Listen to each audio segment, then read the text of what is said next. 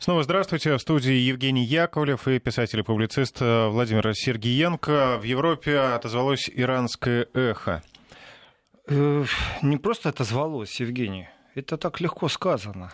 Я Там вас... серьезно обеспокоены решением Тегерана частично отойти от э, выполнения плана, э, совместного плана всеобъемлющих действий. Есть СВПД. такая интересная штука. Это действие русской пословицы на всю планету. Пока гром не грянет, никто же креститься не начинает. А раньше было непонятно, в каком положении находится Иран.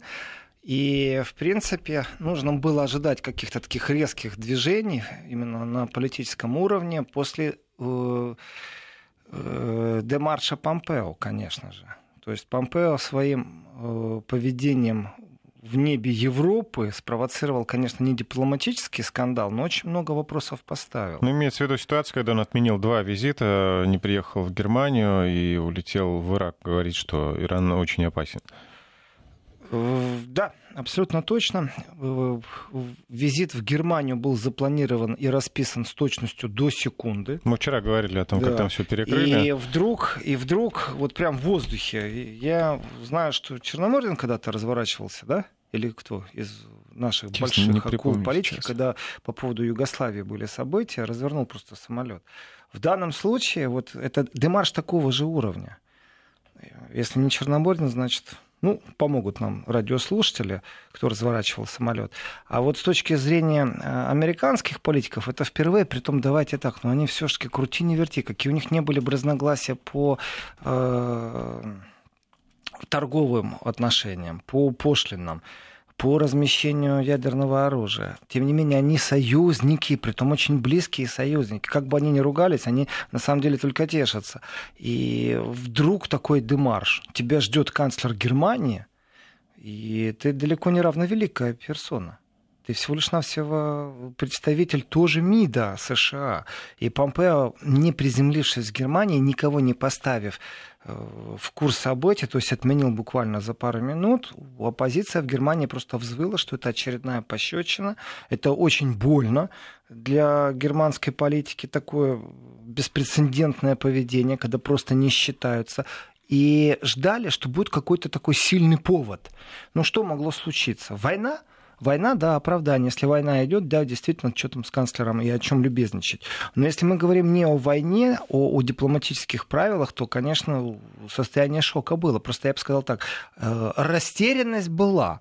МИД Германии, представители канцлера Амта, они не знали, что говорить и как оправдаться. Мы ничего не знаем. То есть там тишина в эфире была, провал. Это говорит о том, что насколько даже толком не смогли объяснить, что происходит. Ну, давайте так, если вы меня ждете в гости, час ждете, два ждете, три ждете, приготовили. Ну, слушайте, по-человечески я вас пойму. Ну, а если вы, например, например, мы с вами бизнес-партнеры, скажем, ладно, так, политики, да, давайте. я вас жду на какую-то сделку, а вы не приходите, значит, сделка просто отменяется. А, хорошо, если сделка, вы мне сейчас тупик, Евгений, поставили. Ну, Но будьте вежливо да. с моей стороны Конечно, позвонить вам и сказать, не ждите меня. Если я сделку отменяю, я согласен с вами. Если мы дружеские отношения имеем, что в данном случае вот четко вы провели сейчас даже, я думаю, сами не подозревали, какую черту дружбы-то нет больше между Германией и США. Вот она четко поставленная сейчас разница. Была бы дружба, э, то тот пирог, который вы к моему приходу накрыли на столе, чтобы он теплый был. 66 э, миллиардов наличными. То слушайте Вести ФМ эм и, как просили наши радиослушатели, сохраните в архиве. Да, оно все в архиве. Заходите, читайте и пишите письма, спрашивайте нас. Евгений сейчас вам скажет через некоторое время телефоны, по которым связываться. А я вам скажу, что дружбы нет, потому что в дружеских отношениях действительно я позвоню, скажу, я задержу или извини, у меня изменились планы, и объясню, чтобы ты на меня не обиделся со своим теплым пирогом, почему я к тебе в гости не иду. Это нормальное отношение. Но в бизнес, если я такой крутой, а я действительно крутой, я же Америка First, э, то почему в случае, если я не хочу с тобой иметь никаких дел, я еще должен лишний раз даже секретарю своему говорить, там, из вежливости позвони, скажи, что мы сделку не подписываем. Разговор был не о сделке, на самом деле. Была попытка э, с Помпео поговорить об определенных вещах определенные вещи, в том числе был и Иран. То есть торговые отношения, торговая война, взаимоотношения между Германией и э, США это не не самая такая главная проблема на планете, скажем так. И даже для немцев она не самая главная, и уж помимо э, для американцев тоже. И уж помимо других проблем, там где-то в очереди стоит проблема, между прочим, и с Украиной. Об этом не было в повестке ничего. Э, торговая война и Иран. Вот два пункта. И высокомерие очередной раз, оно заключается в том, что если было бы потом позже оправдание, американцы бы дали хорошее, правдивое, честное объяснение того, что произошло, то, в принципе, можно было бы сказать, ну, при плохой игре хорошую мину или при хорошей игре плохую мину. А тут вообще никакой мины не было. Они просто растерялись, они не знали, что делать.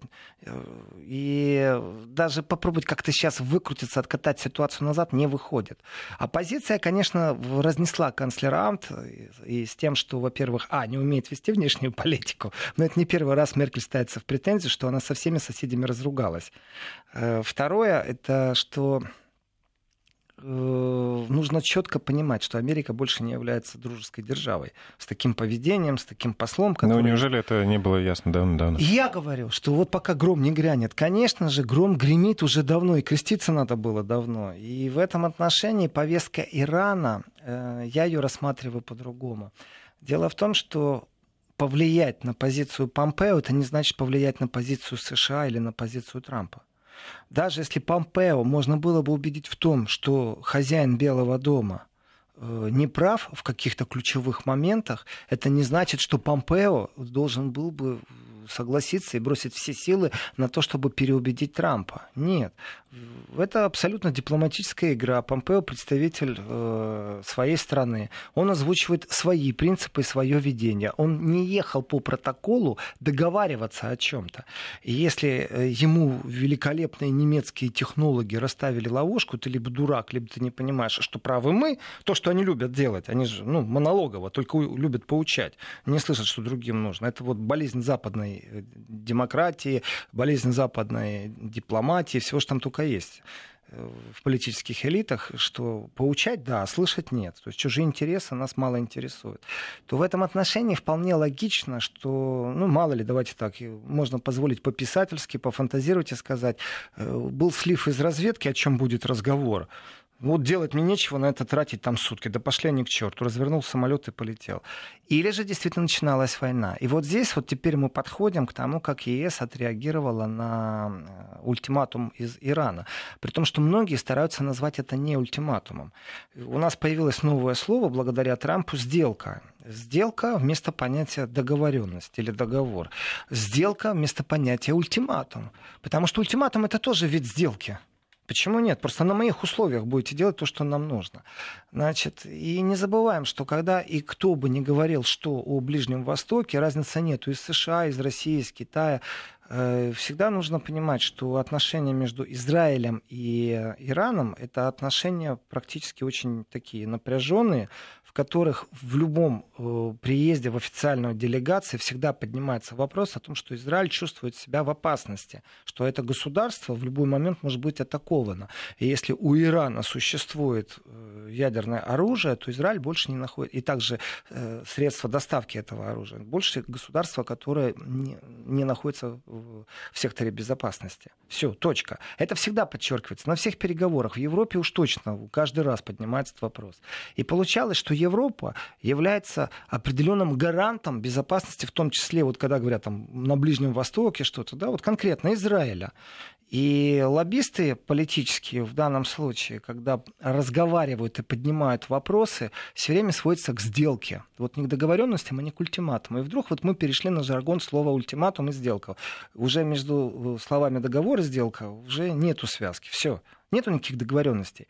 И что делает Европа? По своей сути Европа, ну, скажем так, абсолютно беззубо критикует Америку. Ну, покритиковала, и что? Америка из этого э, какие-то орг-выводы сделала, перестала что делать? Да наоборот, усилили давление э, практически на все концерны, на все э, бизнес-линии, на все бизнес-вектора, которые были направлены в Иран. Тысячу раз Европа может что-то обещать Тысячу раз может критиковать, вызывать, там, глубокую озабоченность выражать. И что толку? Никакого. Но была возможность того, что Европа является таки, в отличие от США, гарантом стабильности на Ближнем Востоке. Потому что у нас не так много гарантов на Ближнем Востоке. Один из таких гарантов сильнейших игроков — это Россия. Гарант безопасности. Экспортирует безопасность — это Россия. Европа пробует в эту игру войти, но очень неудало, потому что в связке с США зачастую она превращалась либо в агрессора, либо в подпевалу в хоре агрессоров. По-другому не назовешь. События Ливии э, и многие другие вещи. Ирак тот же. И в этом отношении конечно же, Европа заинтересована в определенном суверенном подходе к, к стабильности, но вне Европы. То есть действительно стать тоже экспортером стабильности. Э, здесь и амбиции, и все, что хочешь, присутствует. И в то же время и глубокая гуманная цель человечества, в том числе и цивилизация, и ценности, во всем можем говорить. Но по технологии, когда Америка вышла из сделки с Ираном, или из договоренности, мне слово сделка вот как раз здесь не очень нравится, э, и предъявила ультиматум европейским фирмам, у Европы было достаточно много времени, и это уже тот гром, который креститься надо было в полной мере тогда, а не сейчас там отвергать или не отвергать требования Ирана. Вот тогда нужно было разрабатывать. И, между прочим, что касается наличных денег, если э, концерн Байер нашел 66 миллиардов, миллиардов долларов, чтобы расплатиться с э, акционерами Монсанты, то Иран же тоже выводил наличные деньги из Европы. И Америка возмущалась жутко, мол, как так, вы им деньги даете, да нельзя ничего давать, надо их совсем прикрутить, все кранчики. Э, был специальный банк создан, именно стабилизационный, Иран-Европа и Иран-Германия, и они вывели именно наличными, тоже выводили деньги. Вот это интересный показатель. И Евросоюз, Франция, э, Германия, Великобритания, по логике вещей, неправильный подход. Если Евросоюз, это уже Евросоюз, это единое целое. Ну, по крайней мере, так вы себя демонстрируете, когда вам это нужно, уважаемые э, политики из Германии и Франции. А когда вам не нужно, у вас получается и Евросоюз, и Франция, и Германия, ну и Великобритания в придачу. И здесь, если говорить о договоренностях и нераспространении ядерного оружия, то получается так. СВПД – это аббревиатура сокращения «Совместный всеобъемлющий план действий» то, в принципе, 5 плюс 1 получается и в этих договоренностях есть нефтяной бизнес, есть банковский сектор, и нужно либо действительно дать маршрутную карту, вот здесь вот четко, и только это вот действительно не так, что Иран сейчас придумал что-то новое. Гром прогремел уже давно, э, когда США вышли из сделки дайте гарантии от того, что мы защищены, наши бизнесмены, а также ваши европейские бизнесмены, в случае чего защищены от санкций из США. И э, два аспекта банковский и нефтяной. Банковский, понятно, потому что все сделки купируются, невозможно вообще ничего делать, бизнесом заниматься. И второе, это нефтяной, потому что продавая нефть, Иран хоть что-то имеет и за нее может приобретать блага цивилизации, скажем так. И ведь Европа ничего не смогла сделать. Она не предложила ничего. Она высказывает сожаление, озабоченность, может быть, тянет время, чтобы создать свой там, дополнительный какой-нибудь банк э, антисанкционный. Стабилизационный который, фонд какой-то? Э, притом этот фонд, если его создавать, стабилизационный фонд, антисанкционный его можно смело назвать, он должен в себя включать сразу заложенные стратегические интересы вперед. Иран, как таковой, защищая собственный европейский бизнес.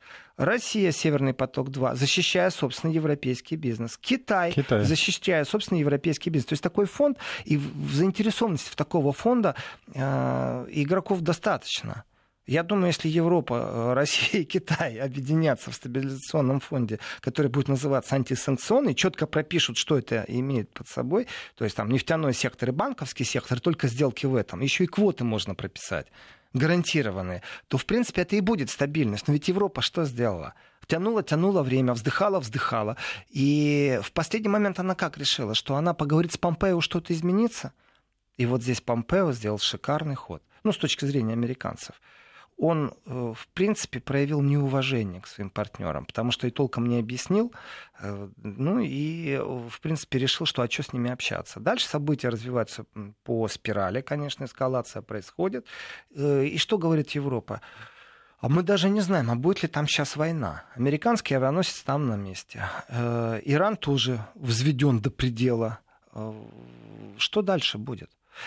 И здесь начинается действительно опять вытеснение Европы как таковой из любых глобальных процессов, в которых идет разговор о гарантии безопасности. Нет больше гарантии безопасности. Европа не может гарантировать ничего. Если надо, с ней просто не общаются, с ней не разговаривают.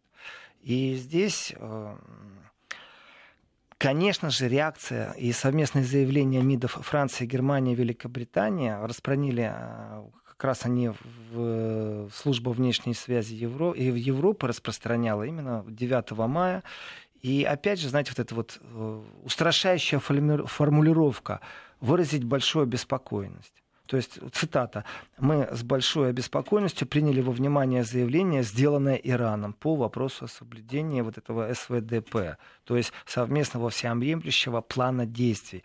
Но только совместного всеобъемлющего больше нет, оттуда вышли США». А еще, что важно, они заявляют, что мы отвергаем любые ультиматумы, но со стороны Ирана отвергаются ультиматумы.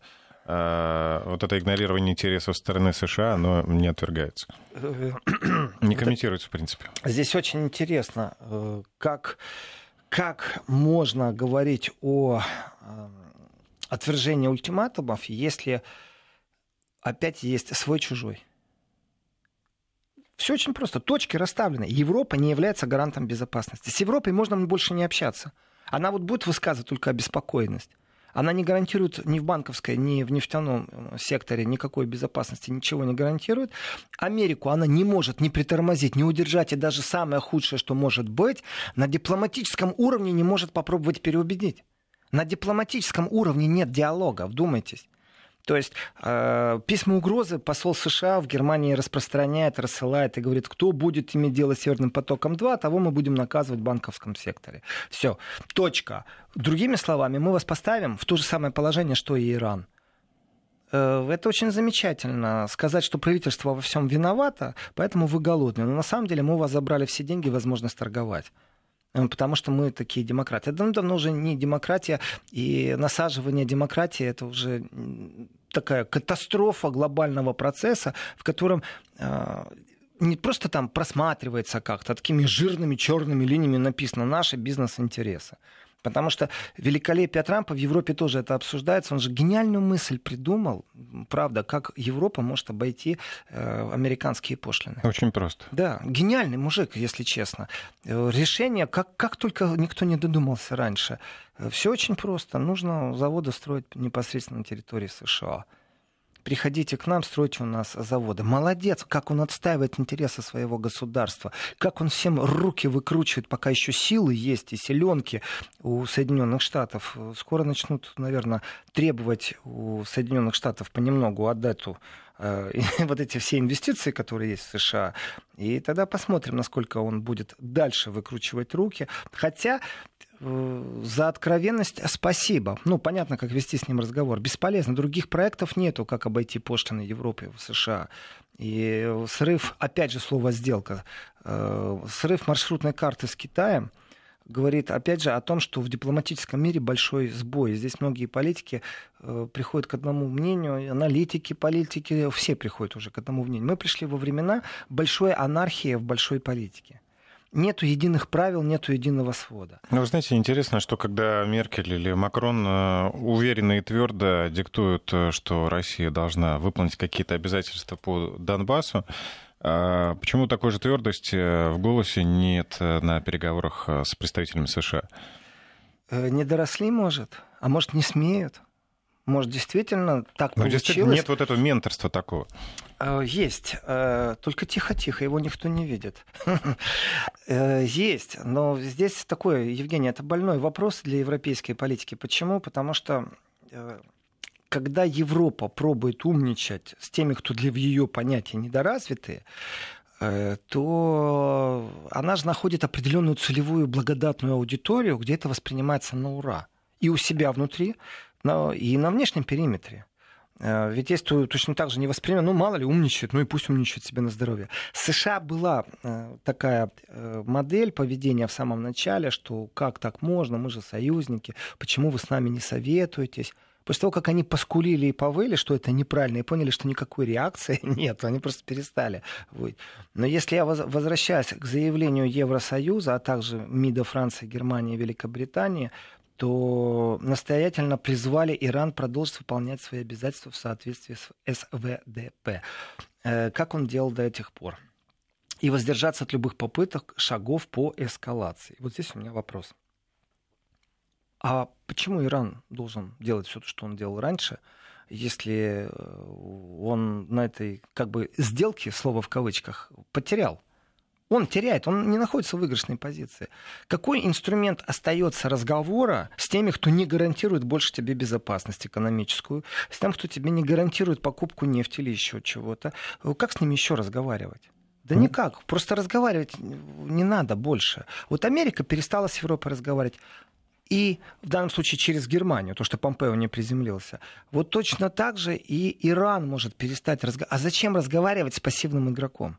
Вот зачем? Ну, то же самое, что футболист э, вдруг начнет э, разговаривать и проводить какое-то время во время игры прямо э, с теми, кто сидит на скамейке запасных. Вот она, Европа. Скамейка запасных. По-другому я ее сейчас назвать никак не могу. Это реальная вот, ситуация. Европа еще, конечно же, замерла в этом в преддверии европарламентских выборов, четко не сформулировав свое объединенное будущее, потому что демократия вещь великая, еще неизвестно, кто победит. Может, у нас вообще все Но в любом случае повестка не может поменяться резко, кардинально. Может, может, если придут к, э, к власти с большинством э, нелиберальные силы, вот эти, которые долгие годы завоевывали мейнстрим и формировали мышление и размышления, фабрика мозгов и все остальное, что, что есть в Европе, то тогда у нас будут очень сильные изменения, потому что модель Трампа просто перейдет в Европу. Консерваторы Европы, которые направлены, вот я имею в виду сейчас не французских э, либералов, а вот именно консерваторов, и у нас тогда будет и Лепен, у нас тогда Сальвини из Италии, у нас тогда Австрия. И если консерваторы придут, в Европарламенте хотя бы к минимальному большинству, у нас повестка очень резко изменится, потому что это будет такой единый большой Трамп со всей Европы, который будет отставить именно прагматику во взаимоотношениях. Тогда будет резкое изменение курса, резко изменится тон по отношению к США, резко, ну в худшую сторону, просто никто терпеть больше не будет, и резко изменится тон по отношению к России потому что, наоборот, будут восстанавливать э, по крупицам все, что растеряли за последние годы из-за своей политической санкционной политики. Здесь без комментариев. Повестка может измениться. Другое дело, что для этого э, избиратели консерваторы должны прийти и понимать, что консерваторы, там, э, Христианский демократический союз, или если берем всех европейских консерваторов, то это Европейская народная партия. Она объединяет всех консерваторов, вроде бы. Но на самом деле это уже размыленная, размытая европейская, либеральная, вот эта вот мейнстримовская позиция. Только новые консерваторы в себе несут настоящую консервативную мысль. По крайней мере, не так себя декларируют. Так что повестка может измениться. А вот что касается договора о нераспространении ядерного оружия, сокращенно ДНЯО, прям по-китайски как-то, так вот, эм, здесь э, у Тегерана на самом деле не так много инструментов. И если исходить из того, что сейчас американский авианосец там, и этот американский авианосец Европа точно остановить не может, я могу сказать, что может остановить этот, этот авианосец. Пару ракет, которые продадут Ирану или в лизинг поставят из России. Вот это остановит. А европейская беззубая политика не может остановить американский авианосец. Никак. И оставив всего лишь навсего каких-то 3-4 трюка, извините, вы не сделаете ничего с этой сделкой. Надо признать поражение. Хочу поблагодарить наших слушателей. Вы не поверите, сообщений 20 или 30 пришло. Э, нам, конечно же, стыдно, что мы сразу не вспомнили Евгений Примаков. Развернул Примаков, самолет да, над Атлантикой. Примаков. Ну, бывает такое, что западает фамилия и не можешь вспомнить. Ну что, вернем в студию после выпуска новостей. Итак, Помпео развернул самолет, улетел и даже не пообещал вернуться. Большое спасибо всем радиослушателям и радиозрителям, кто прислал э, сообщение о том, что э, на многие годы раньше Примаков Евгений Максимович развернул самолет из-за событий в Югославии. Э, вот можно ли сравнить ситуацию того разворота и этого? Я не вижу. Тогда там было нарушение огромного количества международных норм, на международных прав. Э, эскалация, в принципе, могла привести к Третьей мировой. Сейчас я не вижу этого.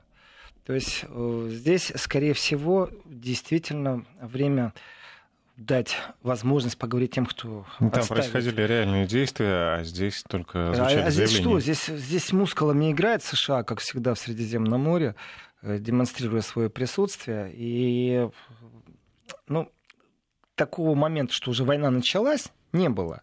Соответственно, именно потому, что в последний момент сообщили, и в Ирак приземлился Помпео, в Европе восприняли действительно очень многие, во-первых, как личное оскорбление к Меркель, личное, не просто так. Второе, как э, неуважение государства Федеративная Республика.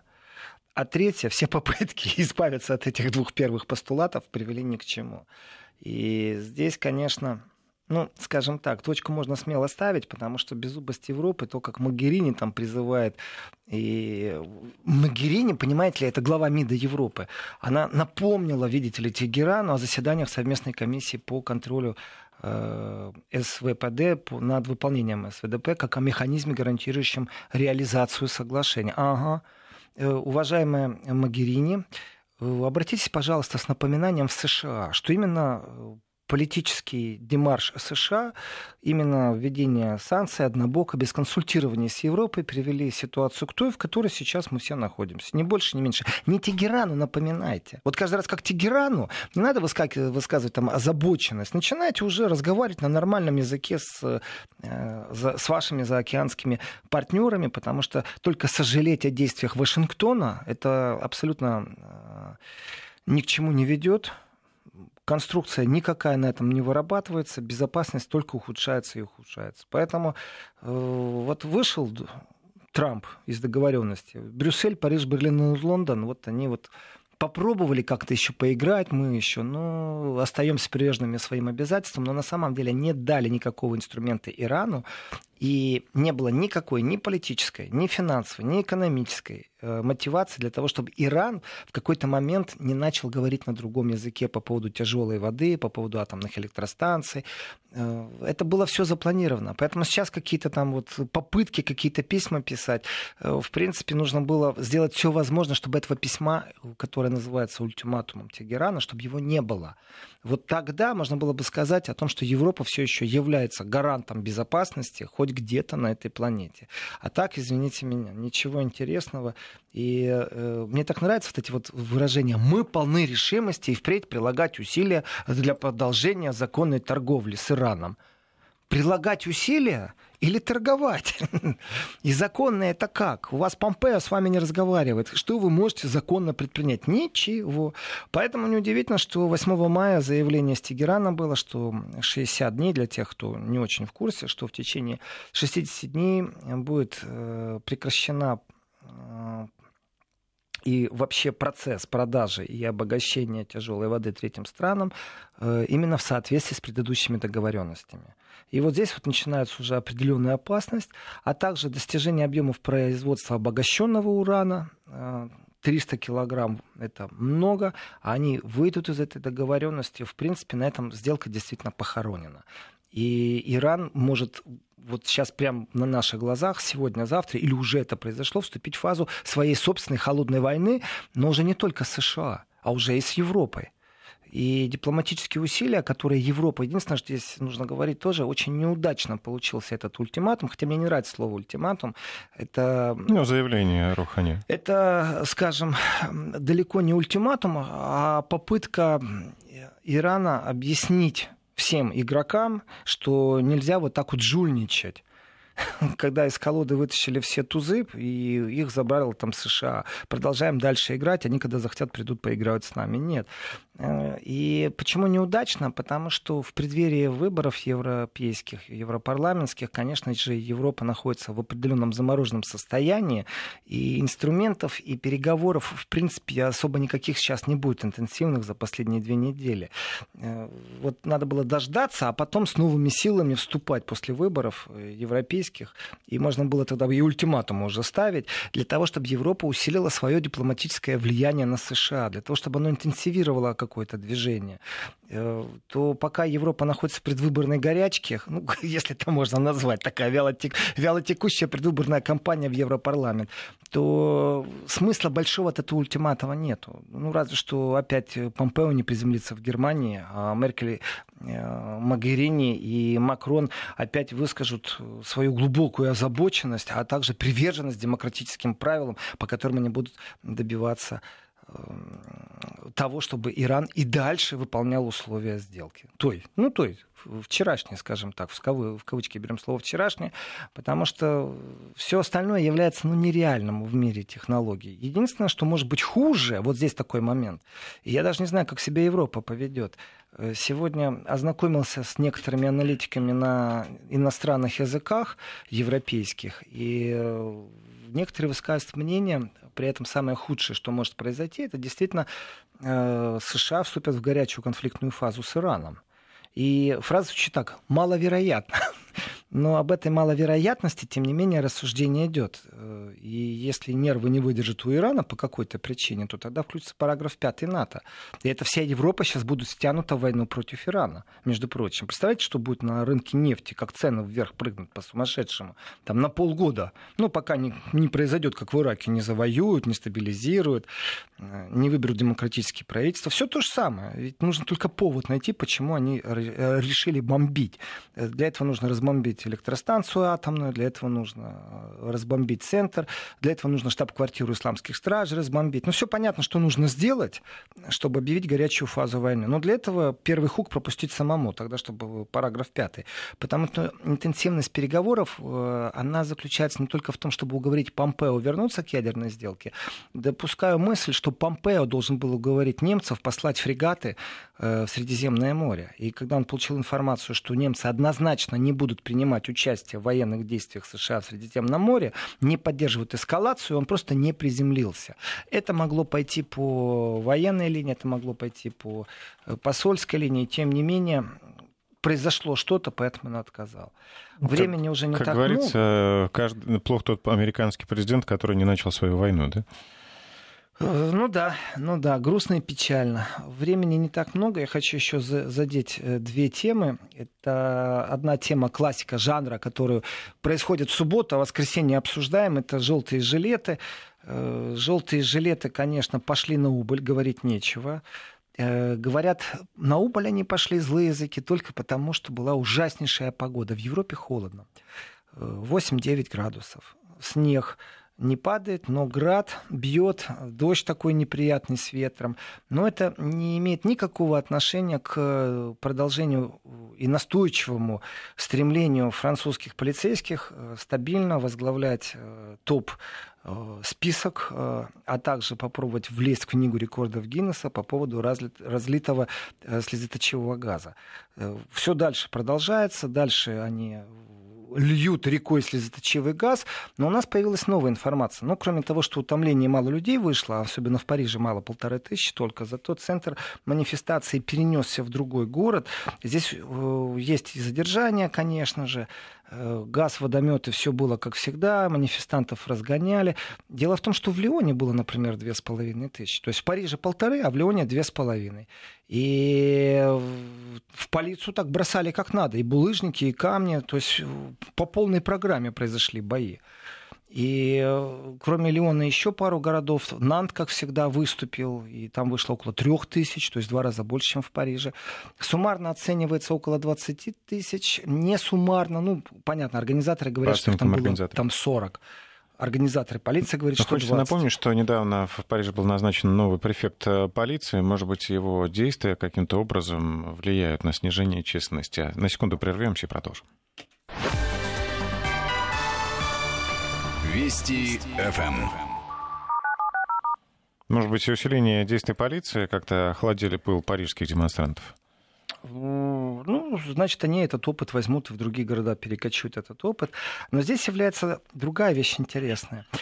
А, демонстранты, которые имеют свою политическую усталость и выходят на протесты, ну, скажем, не так мотивированно и у них повестка немного изменилась. Они не только Макрону претензии ставят, Видите, их понесло теперь и на выборы в Европарламент. Это не может не радовать, что появилось политическое движение. А вот с точки зрения не протестной, а именно политическая, которая ставит себя целью э, блокировку Макрона через Европу. Очень интересный вариант. Э, и так, и так пробуют залезть они как-то на тот же Олимп, где сидит президент Франции, и ограничить его полномочия. Но есть другой очень интересный аспект, о котором практически никто не говорит. Кроме усталости демонстрантов, есть потрясающая усталость у полиции.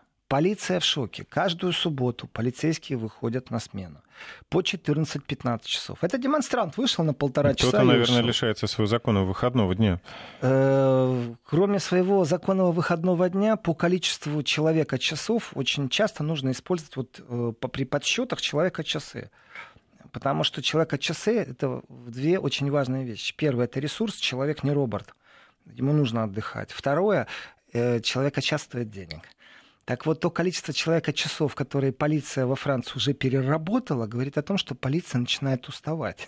У нее уже нет желания бегать, э, э, дубинками кого-то огревать, слезоточивый газ распылять, э, получать камни в ответ вместе с бутылками.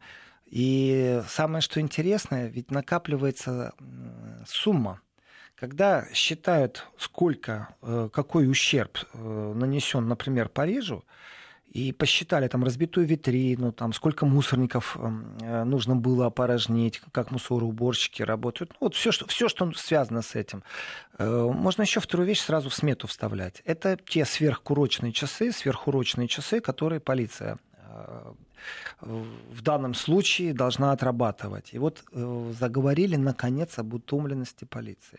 У них нет сил, они устали. По 14-15 часов в день при этом, э, хоть их и защищает, конечно, сильные законы и профсоюз, но тем не менее некоторые места и некоторые комментаторы уже говорят о том, что большого желания у полиции, вот как в начале, знаете, там навести порядок, что не, мы говорим сейчас не о Париже, мы действительно говорим и о Нанте, мы говорим о Лионе, что там по-другому полиция относится, у нее нет большого желания нету большого желания противостоять. Народ, наоборот, им бы хотелось не отстаивать, там, знаете, как в Париже тоже, там, центральную площадь, там, Елисейские поля, вот президентский дворец, то есть есть куски, где желтых жилетов просто нет на горизонте. И им запретили там эти, ну, тоже понятно. А вот с точки зрения чего непонятно, что полиции было бы легче не воевать, а просто вместе с ними встать и пройти. Вот это уже иной момент накопления утомленности у полиции. Почему об этом стали говорить? Да потому что полицейские стали об этом говорить, что у них нет желания, что теперь будет у Макрона, и сейчас переломный второй момент уже начинается, первый был переломный момент, это появление политической силы, очень важной, и профсоюзной силы в желтых жилетах. Сейчас она появляется, кроме профсоюзов, кроме политической силы, у нас еще появляется э, нежелание полицейских выходить по субботам. И здесь, если Макрон не сможет их мотивировать, они через полгода скажут, ребят, все, мы устали выполнять свой долг. И начнут тоже требовать повышения зарплаты, повышения пенсии, э, отгулов дополнительных, которых они уже сейчас имеют, там миллионы человека часов на самом деле. Там не так все просто. И посчитать с точки зрения бюджета, я даже не знаю, как Макрон будет э, выкручиваться. Ему легче сейчас сдаться, потом сказать, вы сами виноваты, смотрите, у вас экономически полная дыра, вы популисты, и вернуться определенным э, победителем. И здесь, конечно, ну, не то чтобы ультралевые там, или ультраправые сильно протестовали. Э, здесь нужно говорить о том, что определенная анархия все-таки была на улицах. Я говорю сейчас о Лионе, потому что вот то, что Париж пережил, когда витрины крушили, теперь пережил Лион. Я не знаю, насколько это одни и те же крушители ездят по кругу ну, в каждый город приезжают. Ну, такая вероятность существует. Конечно, существует. И с точки зрения технологий, с точки зрения заговора самих протестующих. И даже это, может быть, где-то было логично, потому что нереально, что в каждом городе существует такая объединенная целевая группа, которая вот так выходит и начинает крушить, тем самым создавая напряжение э, и недовольство жителей города. Разбушеваться здесь можно и вызвать и точно так же, как и симпатию, как и антипатию. Но соцопросы показали, что ничего не изменилось ни в антипатиях, ни э, в симпатиях. Другое дело, что с момента, как было сказано, что желтые жилеты практически присоединяются к правому мировоззрению, не антимакроновскому, Это очень важно. Антимакроновское, само собой, но оно объединяет и левых, и правых. А здесь именно к правым присоединяется и говорит о суверенитете Франции, то, конечно же, часть левых от желтых жилетов э, отпала, безусловно. И вот с точки зрения, опять же, технологии, как раз если Иран выбирает неправильный момент, выставляя какие-то свои требования, ну или тех, кто работал по договору, ставя перед выбором определенным, то, что назвали ультиматумом, с другой стороны, во Франции как раз желтые жилеты сделали идеально правильно, то, что они заявили о том, что они идут на европарламентские выборы. То есть дали политическую повестку э, тем, кто ходит и не понимает, сколько еще протестовать против Макрона и его политики, особенно если он время от времени идет на какую-то, вот в данном случае в хорошем смысле слова, сделку со своими гражданами, увеличивая пенсионный фонд, уменьшая налогообложение, выплачивая единократные пособия. Здесь, конечно же, идеальный момент, продумано четко, и на этом подъеме, на этих э, желто-жилетных протестах можно действительно въехать в Европарламент. Я это прям вижу, как они входят в Европарламент. Пусть немного их будет, но это целый инструмент, это новая наука. Все же привыкли так расслабленно сидеть в креслах, и мы такие политики, знаете, оппозицию мы здесь одним пальцем сделаем в нашем регионе, поэтому в Европарламент мы спокойно пройдем. Знаете, пожалуйста, не политическая сила, протестует, протестует, протестует, и вдруг она становится политической силой и еще сразу входит в Европарламент, не проходя процедуру местных парламентов, муниципальных выборов, э, там участия в выборах президента. Нет, сразу бам, и они уже в дамках в Европарламенте. Сейчас там объединятся во Франции э, и начнут оттуда доставать Макрона, так как они его достают сейчас внутри. Это то же самое, только будет демократично все-таки. Э, и это радует, кстати, если вот в Европарламенте. Я надеюсь, что Европарламент войдет действительно в определенную зону дебатов внутри европейских, в которых будут э, смело говорить о том, что дипломатия и курс, которым идет сегодня Брюссель, зачастую просто неприемлемая вещь. То есть не замалчивать и спускать на вот это, ну вы же понимаете, либеральное большинство уже все за вас решило, а действительно противостоять. именно в Европарламенте это не может не радовать. Настоящая демократия. Вот сейчас-то она и начнется по логике вещей. Без промывки мозга вот этими либеральными мейнстримовскими СМИ. Ну, вообще какой-то гениальный стратег тогда создавал все это движение, если действительно это было задумано. Евгений, мне сбросили замечательный материал, с которым я ознакомился по поводу стратегии. Э, я не успеваю рассказать, потому что у меня заготовка о том, что произошло в Женеве, еще пару минут есть. Рассказать это важный момент. Но по поводу гениальных стратегов, у меня есть материал, который нужно перепроверить, изучить, пока это мне его два разных, из двух разных фракций депутата сбросили, из двух разных стран. Одни левые, другие правые. Ну, По давайте отложим на, до следующей да, программы. Это а в, ну, в двух словах. Э, в двух словах протесты по пятницам школьников — это глубоко э, финансируемая и продуманная вещь, которая была задумана не вчера и не позавчера, не третьего дня. И кто за этим всем стоит, я расскажу обязательно в одной из следующих передач. Хорошо, давайте теперь Женева. А теперь Женева, потому что в Женеве, как для меня, произошло знаковое событие. Я рад, что на территории Европы наконец-то начали говорить о том, что жить в пластиковом мусоре просто невозможно. Я рад, что сегодня открывая что Facebook, что Instagram, я вижу определенное количество видео, где просто катастрофа такая, знаете, пластиковая река. Ну, в смысле, не пластиковая река, конечно, а река из движущих вот этих вот э, бутылок пластиковых, э, и люди вылавливают, и конца и края этому нет. Просто массовый поток. Значит, у нас на планете есть пару таких нехороших вещей. Обвинение Европы в сторону США и Канады звучит так, что весь пластиковый мусор, это ж так выгодно э, и дешево делать пластик. А вот куда его потом девать, если он сам не разлагается, если он имеет ту форму разложения, которая может и 200 лет длиться, а может и 400? то э, зачастую фирмы в США, это говорилось, это говорилось в Швейцарии. Объясню, что есть Базельская конвенция 89 года, а сейчас были 12-дневные консультации в Женеве. И в течение 12 дней люди говорили о пластиковом мусоре, только выделив эту тему. Без политики, без э, Ирана, без э, Украины, без Трампа. Вот они говорили о пластике как о проблеме нашей матушки Земли. И оказывается, США и Канада, так говорилось, по крайней мере, на этих консультациях, что они зачастую, пряча мусор в контейнере и говоря, что они его утилизируют в этих странах, на самом деле просто вывозят и выбрасывают. Вот он бизнес собрать у себя мусор у нас чисто и аккуратно. А в третьих странах мы его там будем сжигать, там еще что-то с ними делать. 1400 делегатов приняли э, дополнение к Базельской конвенции. Это очень радует. И здесь нужно послушать тех министров окружающих сред, которые присутствовали в Женеве. Но, тем не менее, произошла определенная вещь. Это сговор виновных, то есть тех, кто производит пластик, и тех, кто его потребляет на своей территории, чтобы получился запрет на утилизацию в третьи страны. То есть там, где и есть мошенничество и плутовство. Вот это безумное достижение, которое достигнуто в Женеве. Ограничение загрязнения Земли. Ну что ж, на этом прощаемся. Спасибо Владимиру Сергеенко.